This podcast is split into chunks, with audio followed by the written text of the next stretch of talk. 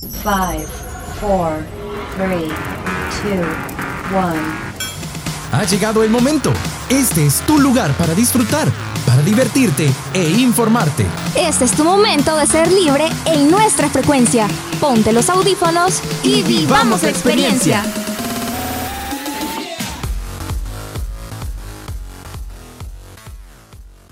Hola, hola a todos Radio Escuchas, bienvenidos a Frecuencia Libre. Les saluda Miguel Hernández. ¿Qué tal? ¿Cómo están? Yo estoy muy feliz de estar aquí este día pudiéndolos acompañar desde la cabina, pero no me encuentro solo ya que el día de hoy me acompaña Iris Zabaleta. Así es, sean todos bienvenidos y bienvenidos y su siempre ocurrente locutora está contentísima de estar con ustedes y por supuesto en la compañía de Miguelón.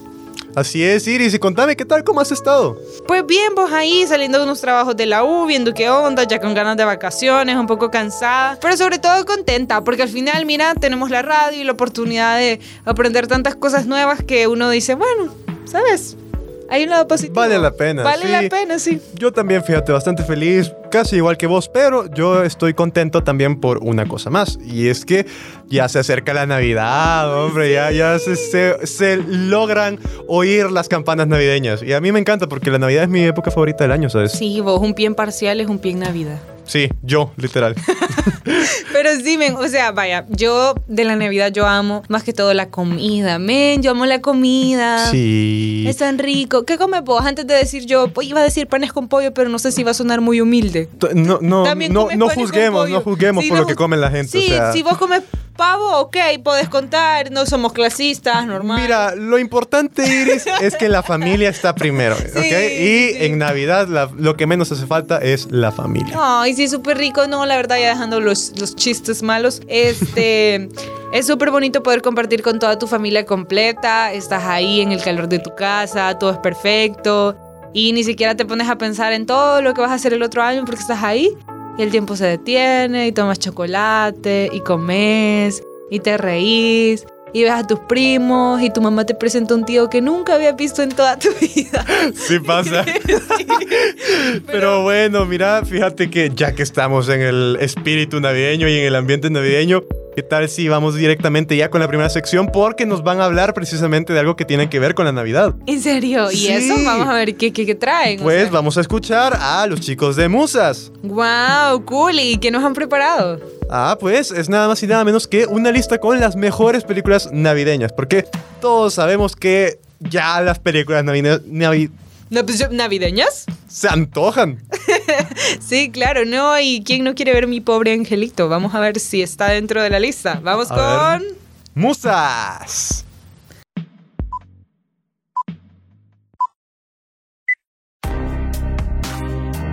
¿Estás listo para saber del buen cine? Ven con nosotras, Musas. Conocerás datos curiosos, información interesante y recomendaciones del séptimo arte. Luces, cámara y musas.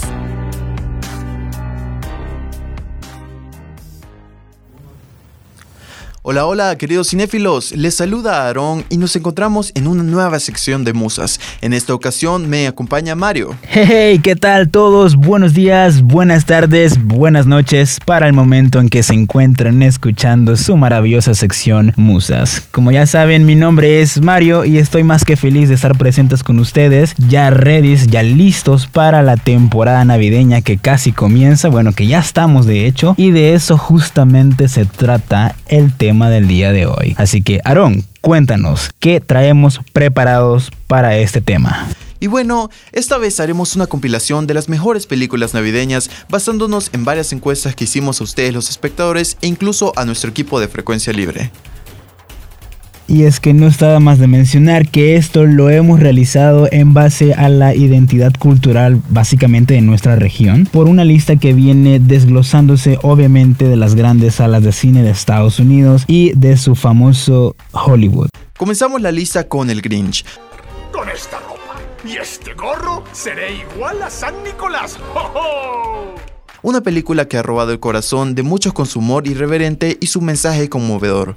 Nos adentramos en la Villa Quien, un lugar donde la Navidad se celebra con entusiasmo desbordante. Sin embargo, hay un habitante cínico y peludo que odia la Navidad. Pues nos referimos al mismísimo Grinch. Esta adaptación cinematográfica del clásico libro del Dr. Seuss nos presenta al Grinch, interpretado de manera inolvidable por Jim Carrey. Lo que hace que este personaje sea tan especial es su equilibrio perfecto entre la comedia y el mensaje de redención. Carrey aporta su distinción al estilo cómico, convirtiendo al Grinch en un personaje entrañable a pesar de su inicial antipatía.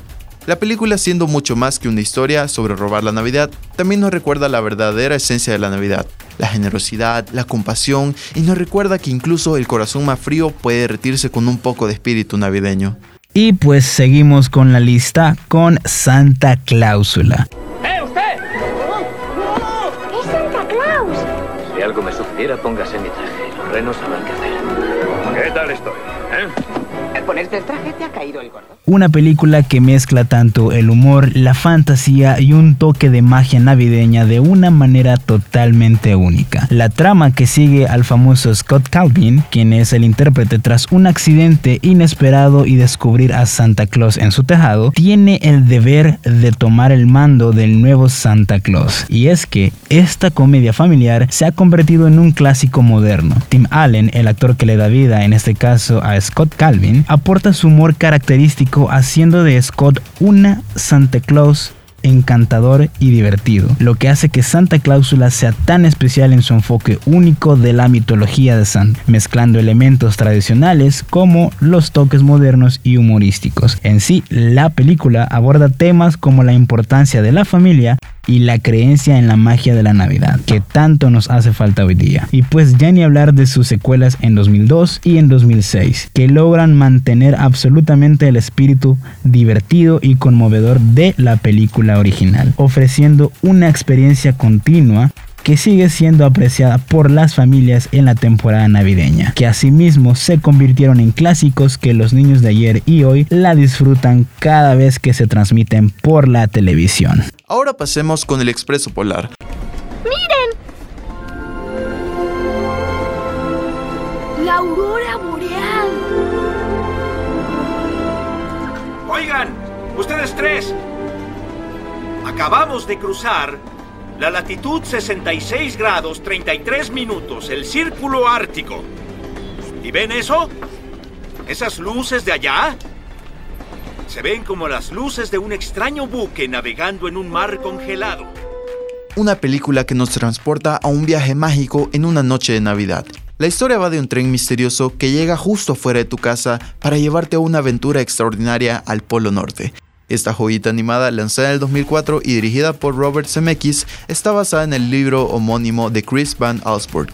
En este filme se innova con la técnica de captura en movimiento, que le da vida a los personajes de una manera única y cautivadora. La película nos muestra un viaje lleno de maravillas donde la magia de la Navidad cobra vida de una manera que solo la imaginación puede lograr. Además, el Expreso Polar destaca la importancia de la fe y la creencia en la magia, incluso cuando la lógica sugiere lo contrario. Otro elemento importante es la narrativa, que sigue la transformación de un niño escéptico hacia la maravillosa Navidad, tocando así los corazones de los jóvenes y adultos por igual. Así que preparen sus boletos para el viaje más extraordinario de la temporada y dejémonos llevar por la magia. Y ahora bien, pasemos a un clásico que ha sido adaptado muchas veces y obviamente nos referimos a los fantasmas de Scrooge.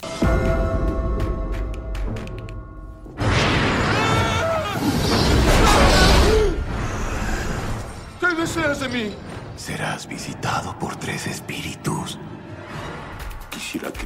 Una historia clásica que ha sido reinterpretada en varias ocasiones, cada una aportando su propio toque único a la atemporal narrativa de Charles Dickens. Esta conmovedora historia navideña, también conocida como Cuento de Navidad, sigue la transformación del avaro señor Scrooge a través de las visitas de los fantasmas de las navidades pasadas, presente y futura. Esta ha tenido muchas versiones cinematográficas que han dado vida a este relato, y cada una con su encanto y perspectiva distintiva, como por ejemplo, tenemos la versión de Mickey Mouse en el 83, la de Netflix que salió el año pasado, o la de Disney del 2009, que es en la cual nos vamos a enfocar en este momento, porque esta presenta una estética visual impresionante y una interpretación única de los personajes, con Jim Carrey que le da vida al señor Scrooge, y otros personajes. Es realmente fascinante cómo estas diversas interpretaciones tienen que lograr capturar la esencia del cuento original, mientras aporta su propio estilo desde la emotividad hasta el humor. Y claro, estas adaptaciones ofrecen diferentes perspectivas, pero todas comparten el mismo mensaje atemporal de redención y de generosidad en la temporada navideña. Así que ya sea que prefieras la autenticidad clásica, la diversión de los mopeds o la innovación visual, Los Fantasmas de Scrooge ofrece una experiencia cinematográfica que trasciende el tiempo y continúa resonando en los corazones de quienes la ven. La penúltima película de la lista, pero no menos importante, es El extraño mundo de Jack. ¿Qué es? ¿Qué es? Hay luces de color. ¿Qué es? Parece de algodón. ¿Qué es? ¿Acaso miro bien? Estoy soñando. He perdido la razón. ¿Qué es? ¿Qué es? Una obra maestra animada que combina la creatividad de Tim Burton con la magia del talentoso director Henry Selick. ¿Te imaginas un lugar donde Halloween y Navidad se entrelazan en una película visualmente deslumbrante? Pues bienvenido a Ciudad Halloween. Esta película lanzada en 1993 nos lleva a un viaje surrealista protagonizada por Jack Skellington, el rey de Halloween, quien se encuentra accidentalmente en el mágico mundo de la Navidad. Lo fascinante del extraño mundo de Jack es la amalgama del oscuro y el encanto cálido del espíritu navideño. Y por supuesto, debemos destacar la animación stop motion que añade un toque especial, creando personajes entrañables como Zero, el perro fantasmal o incluso Jack y el intrigante Oogie Boogie. Esta película va más allá de la típica historia navideña y nos invita a apreciar la singularidad de cada festividad. Así que si buscas una experiencia cinematográfica que desafíe las expectativas y despierta la imaginación, El extraño mundo de Jack es la elección perfecta para sumergirte en un mundo donde los sueños y las pesadillas coexisten de manera inolvidable. Y por último, pero no menos importante, claro que sí, mi pobre angelito. ¿Estamos todos? Once incluyéndome. Cinco chicos, seis chicas, cuatro padres y el señor Don Gato. ¿Llegamos tarde? No, llegan a tiempo. ¡Bien! Bienvenidos al vuelo 1275 a París, Francia. Tengo un terrible presentimiento. ¿Qué casa atacamos primero? ¿Qué? Que se nos ha olvidado algo. ¡Arriba las palancas! Dices eso porque nos fuimos a toda prisa. ¿Dejamos las luces en automático? ¿Cerraste bien? Sí.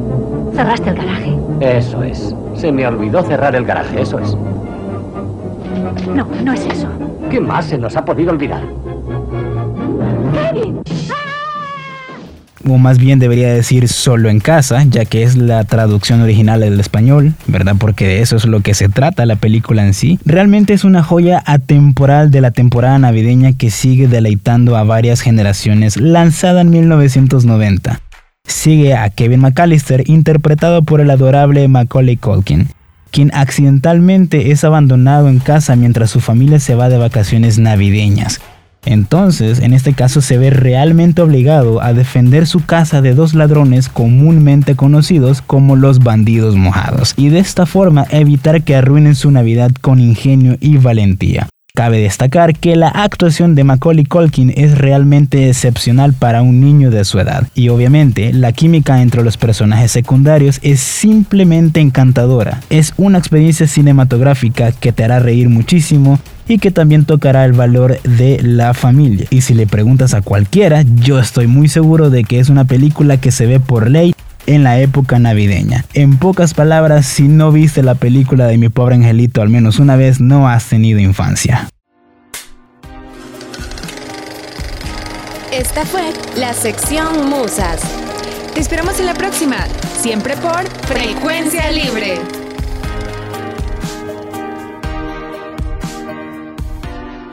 Musas, es súper buena, pues esa lista que han realizado. A mí en lo personal me encanta, me encanta muchísimo los fantasmas de Scrooge, porque créeme que si yo algo amo, son esos personajes que, que son amargados profundamente, así que vos decís, bueno, este señor, ¿qué le pasó? Y justamente ves, ¿no? La infancia y todas las reflexiones que él hace, y decís como que de esa gente que vos nunca pensás que vas a terminar como Empatizando, con ellos. empatizando con él. Y al final sí haces match y entendés que era una persona normal, con sueños y muy, muy disciplinado. Y decís como, juela, también yo, ¿verdad? No me debo dejar llevar por, por, por, por las mundanidades de este mundo. mundanidades de este mundo. No, pues realmente es muy, muy buena película. Mira, a mí me encanta Mi Pobre Angelito. Creo que considero, la considero una de mis películas navideñas favoritas. También me fascinan las animaciones viejas de Navidad, como esas animaciones en stop motion de Rudolf, el reno, o de Santa Claus llega a la ciudad. Hay una animación también vieja de El Grinch que me fascina, porque me recuerda mucho a la época de mi infancia. Yo cuando ponía el árbol de Navidad con mi mamá, eh, poníamos esas películas. Entonces como que me recuerda a eso, ¿sabes? De hecho, hoy en día sigo haciéndolo. Cada vez que pongo el árbol de Navidad, saco las películas de Navidad y, y las pongo. ¡Qué bonito! Sí. Qué cute. No, pero me parece súper chido. Ya ves, eso es lo mágico de la Navidad. Así es, Miguel, pero ¿qué te parece si vamos dejando el tema de la Navidad no de lado, pero sí le vamos a posponer un momento porque Frecuencia Libre les está preparando un especial de Navidad donde sí ahí nos vamos a meter de lleno a hablar de todo eso. Y pues para mientras, y no para mientras, no, no, también nos hemos preparado para eso, los chicos de Los Suplentes nos van a brindar un nuevo tema que sabemos pues puede causar emociones encontradas y muchos pensamientos, pero Así es, pero hay que hablar. Mira, Iris, así como en estos últimos meses del año han pasado muchas cosas, pues una de ellas acontece en el ámbito deportivo y en El Salvador, pues es nada más y nada menos que la racha por la que está pasando la selección de fútbol salvadoreña. Así que, si querés, vamos a hacer un breve repaso junto con los chicos de los suplentes. Vamos con los suplentes.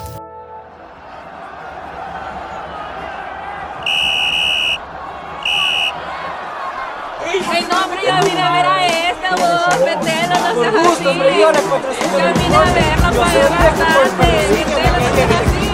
No por otra cosa. Suena el pitido del árbitro y el encuentro finaliza y los suplentes no pudimos estar en la cancha, pero les traemos toda la información que no pudieron escuchar.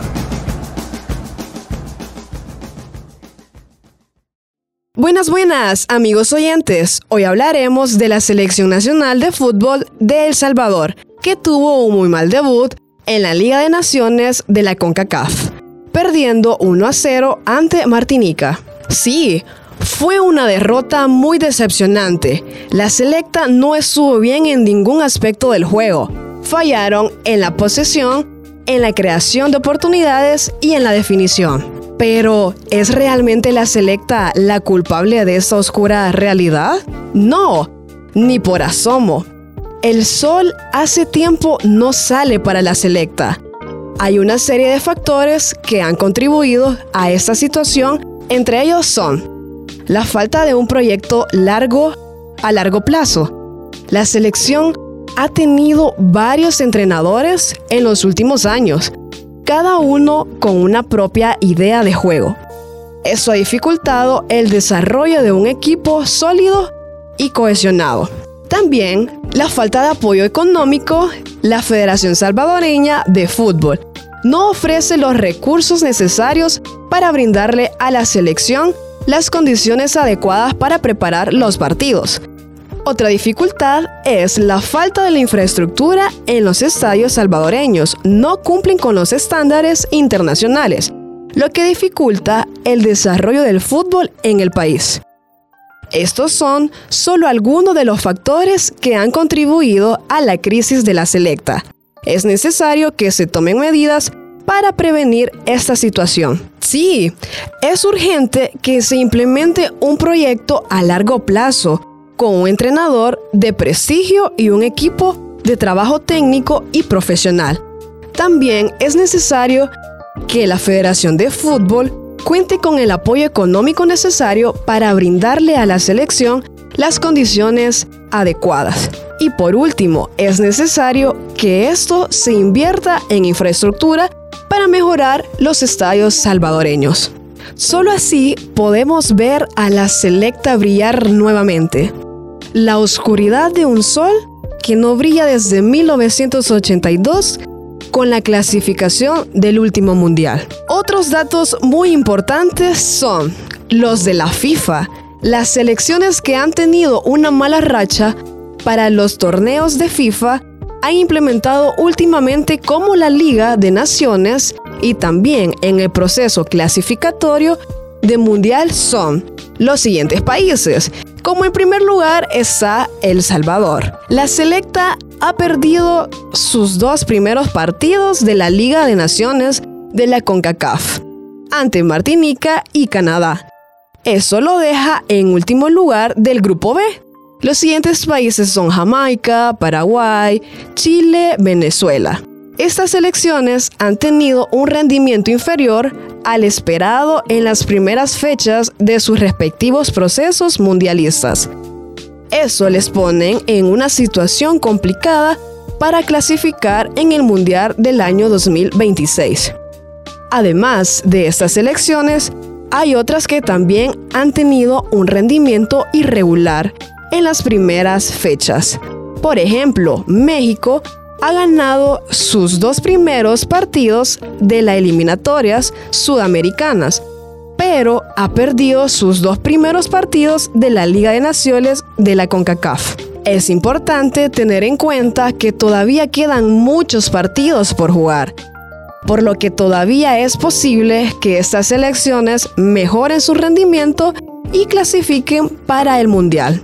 Hasta aquí nuestro programa de hoy. Gracias por acompañarnos. Yo soy Elsie Martínez y nos escuchamos hasta la próxima.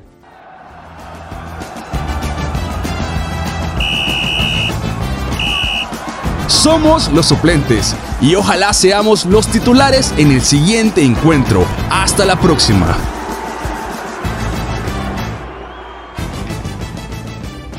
Muchísimas gracias entonces a los chicos de los suplentes, justamente a Elsie, que es quien se preparó y nos trajo este tema.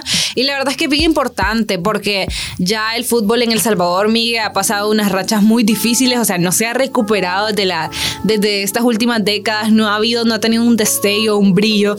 ¿Y cómo va a ser posible si a cada rato cambian los entrenadores y no hay como un plan a largo plazo, no hay realmente un apoyo, una inversión al equipo, a las infraestructuras donde ellos practican. Entonces, ¿qué va a pasar con el fútbol salvadoreño? Así es, realmente se plantea una interrogante pues bastante difícil de responder ante cómo solucionar el problema del fútbol salvadoreño. Sabemos que está pasando por una mala racha, pero esto se debe a muchas... Em, causas, a muchos problemas internos que definitivamente hay que solucionar. Sin embargo, sabes, prefiero ser optimista y prefiero pensar que algún día regresaremos al mundial.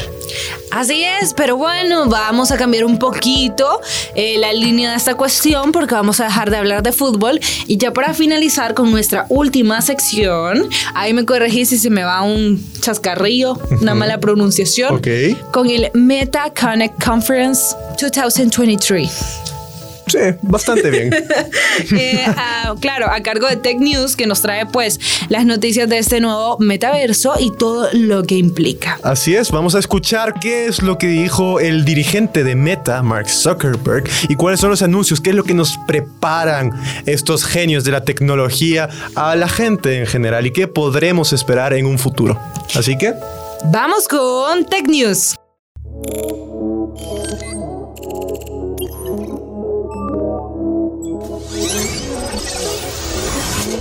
¿Te imaginas que pudieras no solo jugar Minecraft, sino estar en Minecraft y ver tus deportes favoritos como si estuvieses en el mismísimo partido sin ni siquiera salir de tu casa? ¿Qué ondas people? ¿Cómo están? Soy Michelle Martínez y qué chivo tenerlos de vuelta en un nuevo episodio de Tech News. ¿Qué tal si aprovechamos estos dos minutos y hablamos sobre Meta? ¿Ustedes saben qué es el Meta Connect Conference? Pues resulta que Mark Zuckerberg celebra una conferencia cada año para anunciar las novedades y actualizaciones de sus aplicaciones y el lanzamiento de nuevos productos. Y este año anunció dos productos que van a cambiar lo que entendemos por realidad virtual. El primero son los Quest 3, un visor de realidad aumentada con cámaras RGB y sensores que permiten escanear tu espacio e interactuar con él, agregando ventanas virtuales en tu espacio físico como tu cocina y las cuales podrás ver siempre que vuelvas a ponerte el visor permite una experiencia inmersiva y estilo protagonista en tus videojuegos favoritos y ver los partidos de NBA y otros deportes como si estuvieses en primera fila sin necesidad de levantarte del sillón. Esto abre un mundo de oportunidades y las puertas al metaverso, una realidad que busca difuminarse con nuestro mundo físico y a esto Meta lo ha llamado como realidad mixta. El segundo producto son los Ray-Ban Meta Smart Glasses, unos lentes inteligentes en los que Meta ha tomado el clásico marco de Ray-Ban y ha colocado cámaras, cinco micrófonos y un sistema de sonido. Estos lentes te permiten tomar fotos y enviarlas por comando de voz, tanto así que yo podría decirle a los lentes, Meta, toma una foto y envíala a Mariano, y los lentes tomarían la foto de la cabina en la que estoy y se la mandarían a Mariano, uno de nuestros coordinadores, para que vea que sí vine a grabar hoy. Pero esta es la segunda generación de lentes. La primera no fue muy bien aceptada por el público, así que esperemos a ver cómo le va a esta nueva versión. Se me ha acabado el tiempo, pero sigan pendientes para estar al tanto de más novedades en tecnología. Soy Michelle Martínez y quizás no me verán en el metaverso, pero sí me escucharán en el siguiente episodio de Tech News. Bye people. Muchísimas gracias a los chicos de Tech News, pues felicidades por haberse preparado. Fíjense qué interesante es esta cuestión porque yo recuerdo haber visto una película que es un mundo futurista, ¿no? Que está como bien destrozado. Y hay un chero que, no me acuerdo el nombre, a ver si me lo recordás, Miguel, que es un chero que entra como, se pone unos lentes de realidad virtual y entra en un mundo viviendo con su avatar y es otro pisto, o sea, es otro mundo, otra realidad. Y te pones a pensar eso, ¿no? Como está la gente en su mundo físico y luego está este mundo virtual con todo lo que querés y necesitas, pero estás sentado en un solo lugar o parado en un solo lugar y tu mente está en otro. Entonces, creo que por aquel entonces se me hacía como súper guau y ver que ahora puede ser, eh, tal vez en unos años, una realidad inmediata, me parece algo súper cool. Así es, mira, realmente has tocado un tema que pues sí, creo que todos hemos visto en algún momento alguna película de ciencia ficción o hemos leído un libro en el que se plantea una realidad que realmente cuando empiezas a compararlo con lo que pues han anunciado compañías como Meta precisamente u otras grandes compañías de tecnología y decís, wow, no es tan tan lejos de lo que se nos presentaba en las películas o en la ficción de antaño. Así es, imagínate, para nuestros abuelitos era un boom ver eh, personas en la tele, en una caja moviéndose. Y a nosotros, pues, ¿dónde están los límites? Que nos va a sorprender que vamos a llegar a crear los seres humanos para saciar nuestra imaginación, nuestros deseos de, de crear realidades alternas. Así es, realmente que se abre un abanico de posibilidades de distintos caminos, pero también un abanico de responsabilidades. Así es. Porque hay que ver, pues, cuáles son los pros y los contras que nos van a traer estas cosas. Hay que hacer un análisis ético de las IA. ¿Qué te parece? Sería un muy buen tema. Déjenos saber si quisieran escuchar un análisis. ¿Cómo era? Análisis ético. Ético. De las moral. IA. Y moral. Ajá, y moral. De las IA. Precisamente. O de las nuevas tecnologías en general. Sí. Para no sea, quedarnos tan cortos. ¿Por qué no? Puede ser. Me bueno, parece. pues eh, esa es nuestra última sección y vamos ya cerrando agradeciéndoles como siempre por habernos acompañado aquí en su programa preferido Frecuencia Libre. Nosotros los queremos mucho, estamos muy contentos de tener siempre su sintonía. Así que bueno, yo me voy despidiendo, ustedes saben, yo soy su siempre ocurrente locutora Iris Zabaleta y le agradezco aquí al gran Miguelón por haber estado conmigo acompañándome. Así es, yo soy Miguel Hernández y pues nada, súper feliz de haberlos podido acompañar un nuevo día. Contáctenos en nuestras redes sociales, háganos llegar mensajes de qué les gusta, qué les gustaría escuchar y mientras tanto pues estaremos esperándolos y nos escucharemos una próxima vez. Así es, no olviden sintonizarnos a la misma hora por el mismo canal. Somos Frecuencia Libre y nos vemos hasta, la, próxima. Este fue nuestro momento en Frecuencia Libre. Esperamos que hayas disfrutado. Quédate pendiente de nuestra próxima edición. Frecuencia Libre